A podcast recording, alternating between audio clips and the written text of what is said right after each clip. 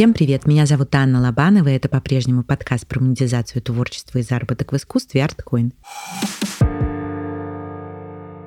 Сегодня со мной спортсменка, сценарист, режиссер Анна Овчарова. Анна, привет. Привет. Вопрос у меня такой первый про твою спортивную карьеру. Спортивные карьеры всегда очень рано же заканчиваются, да, и у тебя впереди, ты еще вообще очень молод, у тебя впереди вся жизнь, а как бы карьера вроде как кончилась. Каково это тебе было, и как ты размышляла о том, что ты будешь делать дальше, и куда пойдешь? На самом деле моя карьера закончилась по моим личным соображениям, и она закончилась на 4 года преждевременно. То есть у меня был план еще еще 4 года заниматься спортом, но в какой-то момент я увидела, что у меня не такие уже хорошие результаты, и что я прям с трудом поднимаюсь на тренировку, и я подумала, с чего бы это могло быть, и поняла, что это совсем уже на тот момент было не тем, чем мне хотелось бы заниматься. Мне пришлось себе признать, что в какой-то момент это перестало быть моей страстью. Это стало страстью моей мамы, моего папы, моей команды, людей, которые меня окружают. Когда я приняла решение, что нет, так не будет, моя жизнь будет моей жизнью,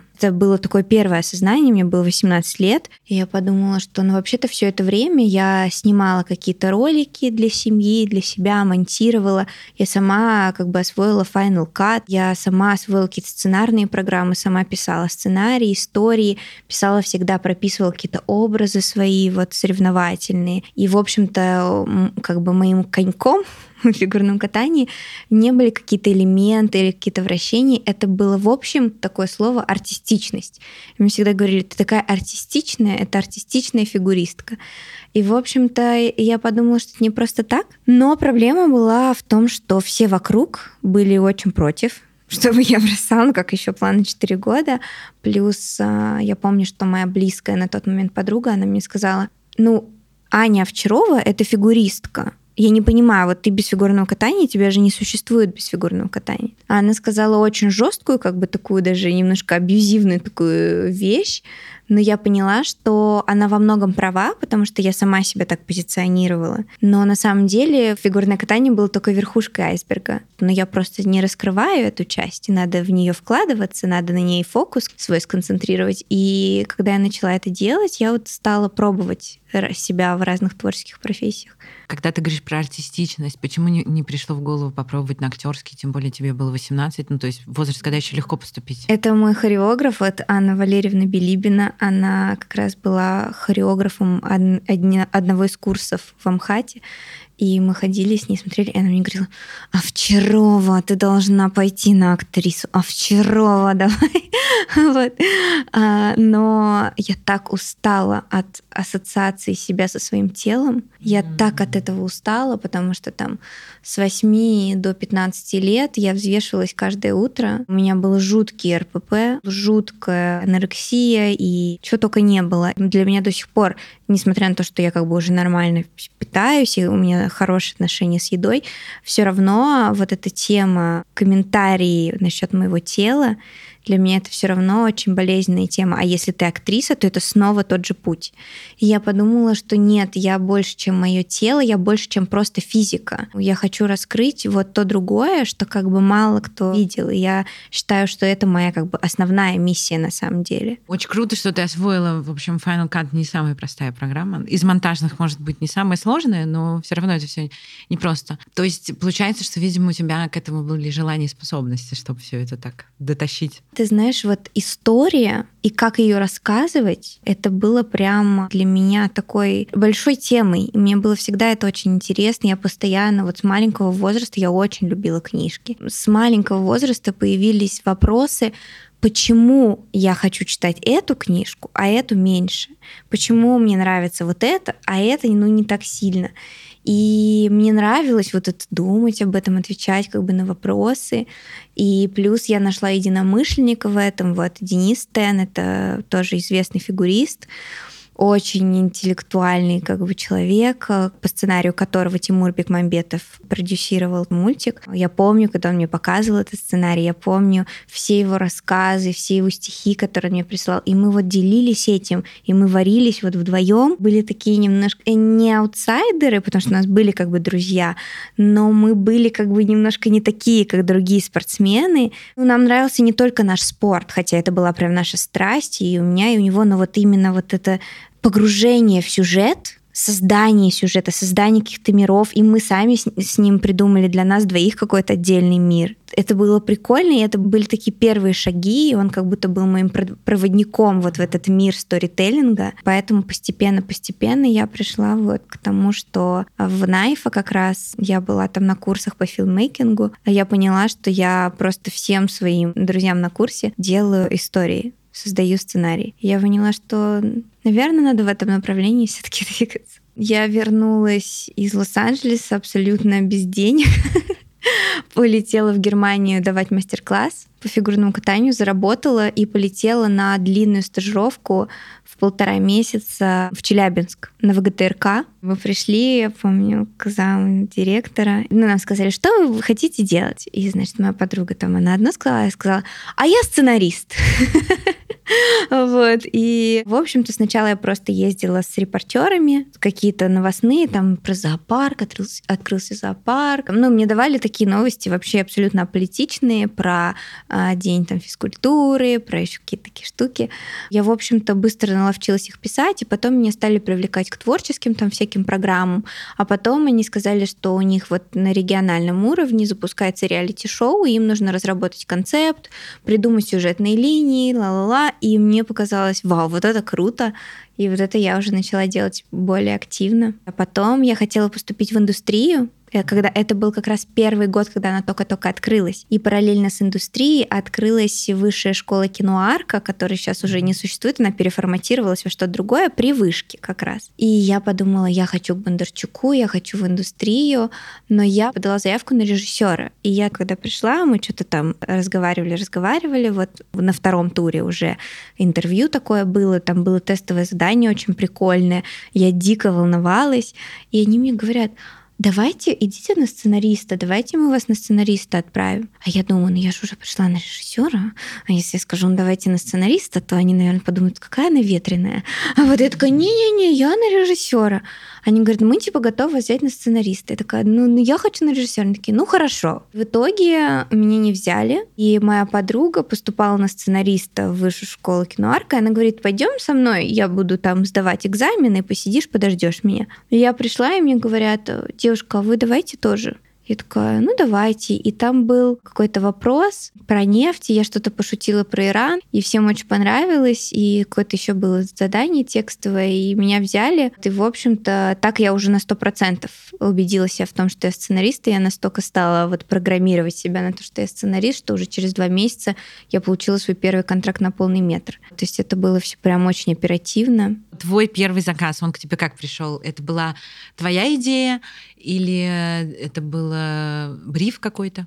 Ну, заказ, наверное, это был именно заказ. А, у меня очень мало историй, которые прям на сто процентов от меня. Я очень чуткая и чувствительная, и поэтому я очень легко подключаюсь к творческому человеку, и я прям вижу, что он хочет, иногда даже лучше, чем он сам то есть я настолько как бы чувствую, настолько подключаюсь. Я очень люблю работать в паре с режиссером. И сейчас вот из полных метров у меня только одна история, где я была идейным вдохновителем, но она сейчас не реализована. В этом марте месяце вот Томас Ян, режиссер «Достучаться до небес», собирался реализовывать этот э, фильм, и он отказался, ну, в связи со всем, что происходит. И его очень сильно захейтили журналисты, они стали его преследовать, его и Тиля Швайгера. И они... Тиль Швайгер просто ушел в тишину, а Томас, он вот официально как бы заявил, при том, что он даже не сказал ничего продюсеру. Продюсер по факту ему позвонил, он сказал, я не могу, не могу, не могу.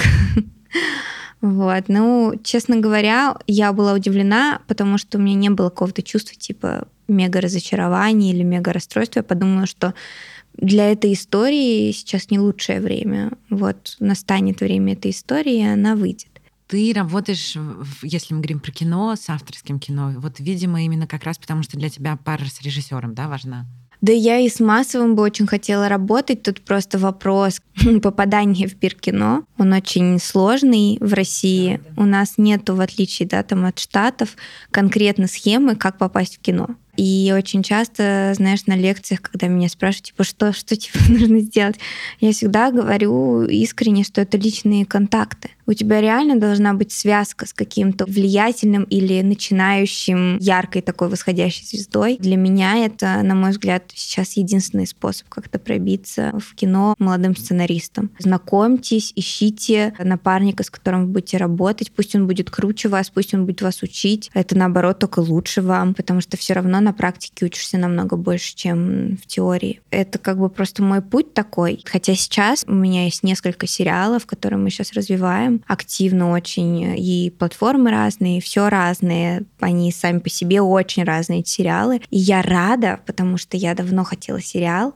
хотела и боялась, знаешь, а потом такая, все, нет, я не боюсь, я знаю, что у меня получится круто, и все поперло прям. Насчет вот массового кино, ну просто, наверное, еще нет такого проекта, то есть я не характеризую себя как только вот сценарист под авторское кино, просто так совпало. Скажи, пожалуйста, вот очень много обсуждают э, такие темы, типа вход в кино очень важны знакомства, поэтому идите учиться и там типа познакомитесь. Ваши преподаватели, ваши однокурсники, это будет ваше условно киношное окружение. Кто-то говорит, что наоборот, все эти учебы бессмысленные, потому что они никак не помогают реализоваться, и что лучше идти в какие-либо конкурсы, и это шанс, типа, если ты там выиграешь или еще что-то своими проектами. Кто-то говорит, что тоже все фигня, и надо просто много писать и э, там условно рассылать или как-то еще предлагать. Какие из этих схем, на твой взгляд, более рабочие, и что тебе дало твое образование? Последняя схема, которую ты озвучила про то, что нужно рассылать всем подряд, я вот категорически против этой схемы, и что надо много писать, я тоже против этого, потому что, мне кажется, это прям вот прям самый короткий путь к выгоранию, потому что очень многие продюсеры, очень многие кинокомпании, продакшены говорят о том, что они не читают эти сценарии, и они не читают их в первую очередь, потому что их будут обвинять в том, что они украли чью-то идею. И мы знаем, да, даже что Pixar сразу же, то есть у них прямо автомейл стоит, да, что они э, сразу всем э, возвращают письмо и говорят, что мы, нам не нужны ничьи идеи, мы сами их разработаем, грубо говоря. Поэтому нет, точно третий путь всем рекомендую не идти по этой тропе. А второй путь про конкурсы. Меня так много раз звали в конкурсы и никогда не участвовала, потому что я не считаю, что конкурсы — это что-то правильное в искусстве. Вообще творческая энергия, она про созидание, а не про конкуренцию. И даже, да, когда там Минкульт выдает субсидии, это все, ну, как бы это называется конкурс, но это не конкурс. Там большое количество работ побеждает. Конкурс — это когда побеждает один. Первое, второе, третье место. А в Минкульте такого нет. Там сразу вот большое количество работ, и в каждой категории, там еще разбивается на категории, то есть большее количество работ может получить субсидии. И вот это как бы более правильно. То есть такой конкурс, да. А вот конкурс, когда вы там что-то учитесь, пишете, не уверена. И я не уверена, что это как-то сработает на имя сценариста, потому что он будет просто в окружении других сценаристов. И не факт, что хороших сценаристов. То есть смысл. А вот Э, что касается обучения, э, я очень долго злилась, что недостаточно хорошо меня научили, и вот это я не узнала, это я не узнала.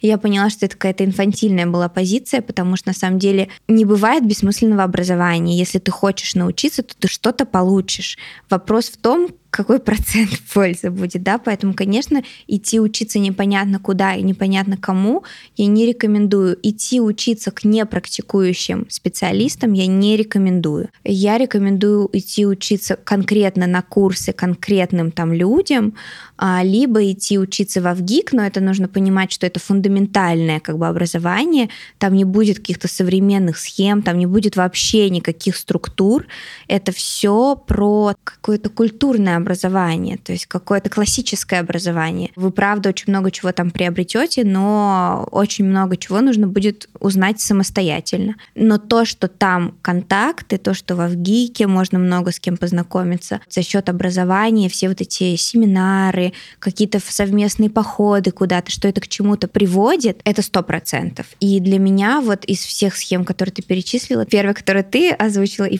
третья, которую я озвучила, она самая классная. Но все равно у нас очень большая проблема с образованием сценаристов. Это огромная-огромная проблема. Мы знаем слишком мало всяких структурных штук, слишком мало всяких концептуальных штук, а, и нам очень-очень нужна помощь. Да, но сейчас вот новое такое веяние, я вижу много практикующих сценаристов, уже признанных, независимо от их возраста, да, с большим каким-то опытом, открывают свои курсы или свои какие-то воркшопы проводят или еще что-то, именно практические. Мне кажется, в этом хороший путь. Не знаю, как насчет связи, но как минимум они дадут хорошие практические навыки. Да, сто процентов. Если вспомнить твой самый первый проект, помнишь, когда ты написала сценарий, вообще свои ощущения и как это все было?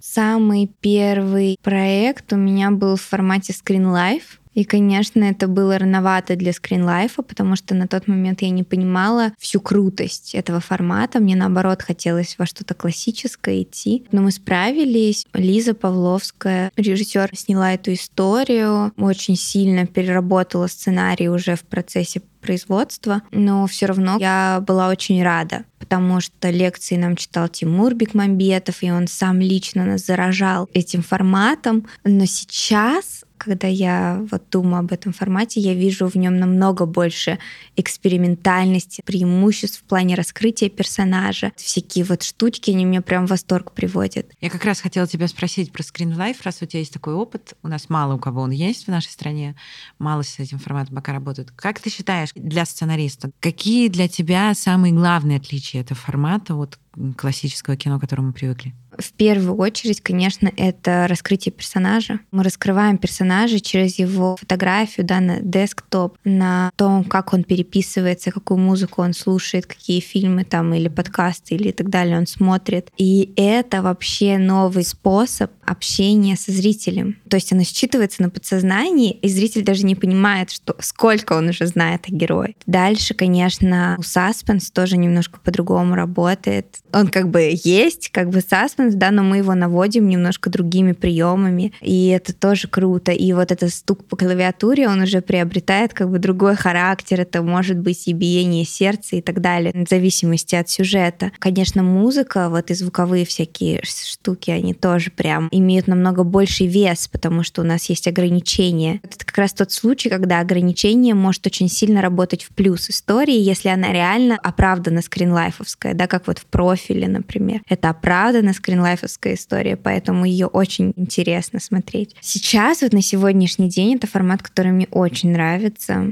Планируешь с ним работать дальше? Я была бы рада с ним поработать дальше, но сейчас я продолжаю работать с тем, над чем мне предлагают работать. У меня только вот одна сериальная история, которую я развиваю. Я идейный вдохновитель, грубо говоря, этой истории. А так все остальные проекты у меня заказные сейчас. Давай вернемся к независимому авторскому кино. У тебя большой уже опыт. Сколько фильмов давай озвучим? Сколько проектов? В общем, шесть. Я часто слышу, я как раз наоборот с авторским кино не работала, что там все не очень хорошо с финансовой точки зрения. Вот давай, раз у нас вопрос монетизации творчества и заработка, расскажи, пожалуйста, так ли это или это миф извне? Мы снимаем там чуть ли не на коленках и так далее. Вот расскажи, пожалуйста, изнутри, как это на самом деле. Честно говоря, я никогда так не думала про авторское кино. И, возможно, поэтому мне не так, я не знаю. Потому что, ну, у меня половина проектов вот из этих фильмов, они международные, и там точно никаких как бы проблем с этим нет. То есть есть инвестор, а чаще всего это либо частное лицо, либо это какая-то группа инвесторов. А в России в авторское кино инвестирует Минкульт. И это, конечно, не какие-то невероятные бюджеты, хотя после Минкульта можно же и на другие конкурсы податься и получить или не получить субсидии. Мы вот э, с тайным влечением подавались еще в другие места. Там мы не получили дополнительных бюджетов. Ну и нормально сняли прекрасный фильм. Так как я не продюсер, мне сложно говорить, достаточно ли мы денег получили или нет, но наша режиссер Стася Венкова справилась на все сто. И с теми бюджетами, с теми возможностями, которые у нее были, я знаю, что там с какими-то музыкантами тоже она договаривалась. Все получилось. Если мы говорим про заработок сценариста, ставку, которую я озвучила, я ее получила. Поэтому я считаю, что нет проблем. Может быть, я еще недостаточно высокооплачиваемый сценарист, чтобы сказать, что в авторском кино нет средств, не знаю. Все равно авторское кино очень сильно про идею. И мне кажется, что тут автор, он может как бы в цене подвинуться, если вдруг бюджет не такой большой, потому что ты настолько горишь, ты настолько хочешь, чтобы это случилось, что, может быть, это неправильно, а, а может быть, это правильно. В моей моей философии это абсолютно нормально получить там не 100 миллионов, а 50 миллионов. Нормально. Ну, мне кажется, собственно, в коммерческом кино также, условно говоря, если э, группа, неважно, режиссер, сценарист, оператор, художник, актер, если это даже какие-то очень звездные ребята, у которых очень высокие ставки, но им интересен проект, они тоже готовы подвинуться. Это, как бы, мне кажется, нормальная практика. Про тайное влечение ты сказала. Я знаю, что это твой вроде бы последний проект, если я ничего не путаю, да? Реализованный в смысле? Нет, вот сейчас в ноябре будет премьера в Казахстане другого фильма. Тоже международного, значит? Да. Тогда скажи, пожалуйста, вот про разницу, вот «Тайное влечение». Русский фильм сейчас, вот ты говоришь, в Казахстане будет. Этот фильм у нас не будет показан? Нет. Вот в чем разница для тебя внутри работы, есть ли она? Разница очень большая. Мне кажется, что это просто с каждым другим режиссером будет иначе. Это первое. Второе, конечно, разница в менталитетах потому что вот режиссер этого фильма, который выйдет в Казахстане в ноябре, Руслан Пак, у него менталитет абсолютно корейский. Это четко, драфт за драфтом, четкая структура. У них э, вот на первом фильме «Картина 3» был второй режиссер, русская девушка, и она просто сходила с ума, почему они смену заканчивают там на два с половиной часа, на три часа раньше. Почему надо использовать это время дополнительно? Они говорят, нет, мы все отсняли, все, что мы запланировали сегодня, мы отсняли. Они настолько были готовы, что они заканчивали смены раньше времени. И для нее это было просто настолько шокирующе. И, конечно, я очень благодарна, что вот работа с Русланом для меня был первый проект, потому что как спортсменка для меня структура, дисциплина, вот эти вещи, они ну, очень важны в работе. Конечно, там я, как все творческие люди, не всегда успеваю в дедлайны, но структура и дисциплина, они отвечают за качество какие-то большие проекты, у меня всегда готово все. Все готово, все сделано и сделано ну, хорошо. Возможно, это не всегда в ту степь, куда надо режиссеру, но это обычно в середине, вот когда самый такой котел закипает и начинают появляться новые идеи у режиссера. Но я очень хорошо к этому отношусь. И вот я отношусь к этому как к тренировке, а не как к тому, что, боже, я создала шедевр, и его сейчас отвергли.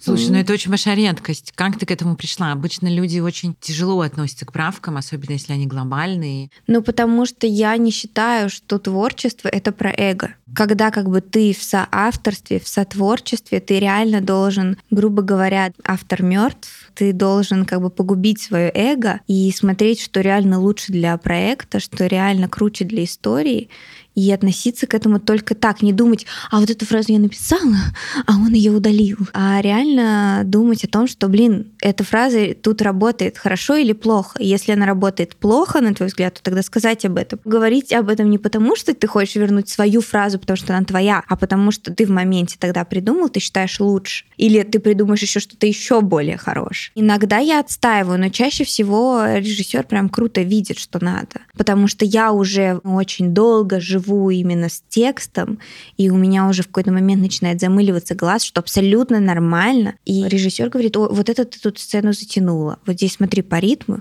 и я смотрю, реально по ритму не подходит. А я не видела этого уже.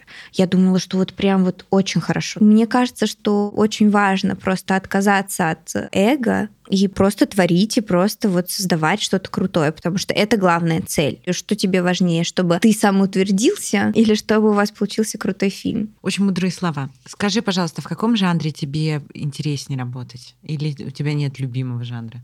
Приключенческом таком жанре. Местами комедийном, местами вот прям триллер, история. Мне нравится. Мне очень нравятся детективы, безумно тоже. Детективные сюжеты, то, что меня прям очень заряжает. Мне нравятся вот эти перевертыши. Мы вчера, Паша Рязанов, блогер довольно популярный, и мой товарищ близкий Александр Н, продюсер. Мы сейчас пишем один сериал, и мы сидели с ним вчера, читали сцены, и мы такие, о, как, ой, ничего себе, ох, как мы придумали. Мы перечитывали сцены, которые мы уже давно не читали. И вот это ощущение, когда ты думаешь, блин, это что, мы придумали? Блин, как гениально.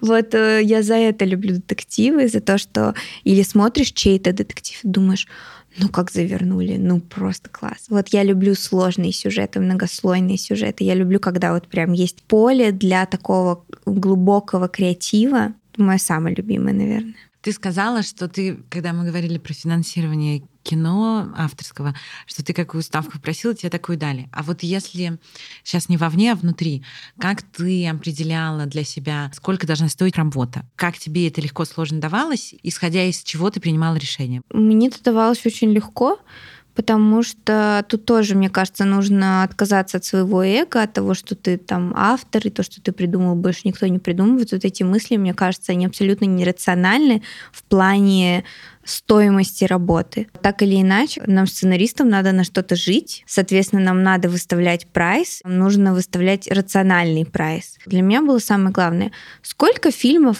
я уже сняла. И это, мне кажется, определяющий прайс для сценариста. Можно отталкиваться от вот дебютные проекты, да, вот столько стоит, там дальше, дальше, дальше. Я также поняла, что там чем более медийный ты человек, тем больше у тебя ставка. Даже если, может быть, проектов не так много, но если ты популярный, то на тебя больше пойдет, соответственно, будет касса или будет больше интерес, если это онлайн-платформа. Я тоже поняла, что как бы личный бренд надо развивать, неважно, сценаристы или оператор или гафер. Если ты, блин, круто свет выставляешь, и все об этом знают, то у тебя ставка будет выше, чем у других гаферов. Я вот так мыслила. Ни разу такого не было, чтобы я назвала стоимость, и мне сказали, о, это слишком высоко, или о, это слишком низко.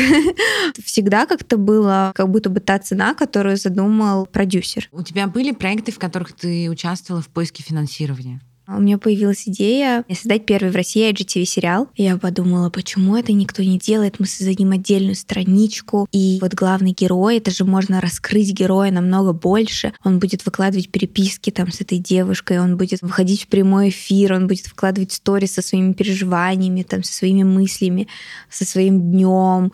И вот э, люди, как бы они будут смотреть этот IGTV-сериал, они будут выходить серии, и будет еще типа вот все это на страничке дополнительно эту идею вообще, она никому не нравилась, кроме меня, компаниям, я имею в виду. Я обращалась к разным, я подумала, ну вот кому сложно рекламироваться? Там алкоголь, табак, вот, вот таким надо, к таким идти. Ну, они все меня браковали, браковали. И потом я встретилась с одной гениальной абсолютно женщиной. Мы сделали сериал для бренда Mazda, и мы приурочили это все к выходу новой модели. У нас были очень маленькие сроки, просто невероятно маленькие, но мы уложились, мы справились, мы все просто работали невероятно. И вот там я выступила как режиссер в том числе. Это был один из самых трансформационных опытов в моей жизни, потому что вот с учетом того, насколько хардкорная была работа, было настолько круто сотрудничать, и настолько много всего я поняла за время этой работы. Вот у меня, как всегда, все через какой-то личный контакт, когда ты лично ищешь, потому что я не верю в то, что можно отдать это какой-то команде, которая найдет финансирование. Мне кажется, что это вот ты, твоя энергия, твое желание продвинуть эту историю, вот только так это работает. И я вижу это по другим творческим людям, которые верят, реально верят верят в свою историю, которые продвигают, и я вижу, что у них все получается. Давай дадим три совета тем, кто сейчас на этапе надо продвигать свою идею. Надо рассказывать о ней всем всем людям, у которых есть хоть какое-то влияние, которые приближены хоть к какому-то бренду или к государственной структуре или еще чему-то, смотреть гранты, пытаться подредактировать свою историю под гранты. Второй мой совет вот как раз связан с редактированием. Вообще не бойтесь делать миллион версий этой истории. Возможно, миллион первая будет та самая, которая будет реализована. И третье, надо продолжать учиться, несмотря на то, что находишься в поиске финансирования, любые курсы, любые книжки, любые онлайн обучения в записи, потому что вот новые знания, они тоже могут усилить, украсить историю. Я прочитала, что ты недавно читала лекцию про создание сказок и смыслы. Вот расскажи, пожалуйста, что это значит вкладывать нужные смыслы в произведение для детей? Что ты имел в виду? Вообще, а, я многие свои лекции начинаю с вопроса о том, какой инструмент был ключевым в эволюции человека. До середины 60-х годов ученые верили, что это большой палец на руке, потому что, мол, мы можем брать. Но у обезьян тоже есть большой палец на руке, и они далеко не ушли от своего как бы, да, первоначального вида и первоначального образа жизни. И здесь вклинивается навык передавать опыт и рассказывать истории, потому что не важно, что ты можешь что-то взять, важно, зачем ты это берешь и что ты будешь с этим делать дальше. Лучше всего у нас вообще информация воспринимается через сторителлинг, все это уже знают, все это используют постоянно. Нам на радость, как сценаристам. Почему это так? Потому что наш мозг воспринимает историю как инструкцию по выживанию. Мы смотрим фильмы катастрофы, на самом деле, чтобы понимать, если это случится, что мне делать. А, блин, все закончилось плохо, ну ладно. это инструкция и потому, что чего не надо делать, да, это вот хоррор, байопики, да, почему они пользуются такой популярностью. Ну, все мы знаем истории этих людей уже. Мы идем все равно на них в кино, потому что там они будут рассказаны более детально, более ярко, и наш мозг такой, вот смотри, ты можешь вот стать таким, если будешь делать так и так. Диалоги и так далее, даже какие-то маленькие фишечки, нас, наш мозг за них цепляется. Поэтому, конечно же, все диктаторы, люди, которым важно было влиять на массы, они влияли через кинематограф и литературу, потому что история, она все твои блоки защитные убирает, и ты полностью подключаешься у нас осознанно подключается 40 единиц внимания. А когда мы смотрим хорошую историю, у нас подключается 10 миллионов единиц внимания. Все, все единицы внимания абсолютно от и до. И осознанные, которые мы сами включаем, и неосознанные, которые подключаются автоматически. Когда мы рассказываем сказку ребенку, да, нам, у нас есть время там до 5 лет реально воспитать ребенка. Лучшее, что мы можем делать, это рассказывать, придумывать ему сказки, рассказывать ему сказки, влиять на какие-то моменты, все равно родители это те, кто формирует сознание ребенка. Мы можем использовать классные истории, сами их придумывать и вкладывать в них именно те смыслы, в которые мы сами верим, чтобы ребенок чувствовал, что важно, что нужно, где, как расставлять акценты в своей жизни, какие приоритеты. Поэтому для меня это была большая честь читать эту лекцию. Ты еще занимаешься музыкальным видео креативы, я э, рекламу, рилсы. У нас есть агентство в партнерстве вот с моим товарищем Александром Н. Мы разрабатываем огромное количество идей в месяц. Я думаю, заказов, наверное, 20 в месяц у нас точно есть. Это уже и международные проекты, о которых мы не можем как бы говорить. У нас там NDA, но они прям классные, масштабные. В России, конечно, проекты поменьше. Все равно мы надеемся и рассчитываем, что мы будем быстро расти, развиваться. И у нас и музыкальные клипы, и на аутсорсе тоже ко мне приходит очень известная российская исполнительница. Я для нее сейчас прописывала сценарий мероприятия. Так клипы тоже много кому придумывала. Есть мнение такое, как будто бы это все очень разные специализации, типа реклама, музыкальные видео, клипы, мероприятия, кино, в, в рамках кино тоже, не знаю, скринлайф, авторское, сериалы и так далее. Ты считаешь, что это все универсальные вещи, и если ты умеешь рассказывать истории, то неважно как и где. Ты знаешь, у меня просто первое образование — это реклама связи с общественностью, поэтому я понимаю, как делать рекламу. Конечно, если нет такого образования, я прям люблю рекламу, я фанатею от рекламы, это круто. Для меня это отдельный, правда, вид искусства, но я вот не разделяю. И я не считаю, что сейчас мир так устроен, что ты должен быть разносторонним и многофункциональным. И мы видим огромное количество... Вот, пожалуйста, Пауло Сарантино придумал вот этот Killer in Red, короткометражный короткометражный фильм про Кампари. Коммерческий короткометражный фильм невероятной красоты. Это, считай, там 16-минутный, по-моему, рекламный ролик. Мега красиво, мега круто. А он что, только кино, ну, как бы может делать? Он книжку еще написал? Да. В общем, ты считаешь, что это универсальная да, история? Да, я считаю, что это универсальная история. Если человек знает законы драматургии, знает правила, много разных правил, то он сможет работать в любом жанре. Но если нет такого желания, то не сможет. Если есть, то да. У меня вот маленький ребенок, а, и, в общем, я его сейчас сама воспитываю. Ну, конечно, мне помогают родственники. Я понимаю, что я не могу себя обеспечить только полнометражными проектами. Мне нужно еще постоянно какой-то доход. И я не хочу как бы возвращаться в фигурное катание. Я мастер писать истории. Я хорошо на этом зарабатываю. Да, это разница между э, ремесленником и творцом но я верю, что человек может быть и таким, и таким. Три важных для тебя мысли для слушающих нас людей. Я поняла уже, что универсальность — это не страшно, и это рабочая история. Допустим, это будет первое. Что еще? Развиваться и пробовать разные, разные сферы деятельности не в плане прям профессии, а просто любительски пробовать какие-то новые хобби, новые виды спорта, новые развлечения, новые виды искусства, потому что это очень-очень развивает мозг, дарит новые идеи. Третье, я хочу посоветовать попробовать разобраться в том, как мозг работает, тогда можно наладить свою жизнь так, что будет очень много разных э, таких, вот это слово такое уже избитое биохакинг. Но это правда так, то есть можно свой мозг так настроить, что он будет круто генерировать идеи. Mm-hmm. Но это невозможно, если не интересоваться исследованиями в области мозга, если не заниматься там нейрофидбэком и так далее. Хочу порекомендовать обратить внимание на свой мозг и попробовать им заниматься, его развивать. Спасибо тебе большое. Спасибо тебе большое за интересный разговор. Мне пришла одна идея, которую хочу предложить вам реализовать. Пишите ваши вопросы по поводу монетизации творчества и заработка в искусстве, и мы вместе с героями следующих выпусков будем на них отвечать. Вопросы можно оставлять в любых социальных сетях, я сделаю посты для их сбора. А если по какой-то причине они секретные, то можно присылать их в личку или на почту. Она есть в описании выпуска. А если вы слушаете подкаст на площадке, где нет описания, то его вместе со всеми ссылками, как всегда, добавлю в наш телеграм-канал. Его легко найти по названию латинскими буквами ArtCoin. Слушайте нас на Яндекс Музыке, в Apple и Google подкастах, в Кастбоксе и ВКонтакте. Напоминаю, что у нас есть Бусти, на котором вы можете поддержать проект, но туда можно заглянуть и просто так в бесплатном доступе, там много интересного. Спасибо вам за то, что отмечаете соцсети подкаста и рассказываете про него, за ваши комментарии и поддержку. Чудесного вам дня и берегите себя. Пока-пока.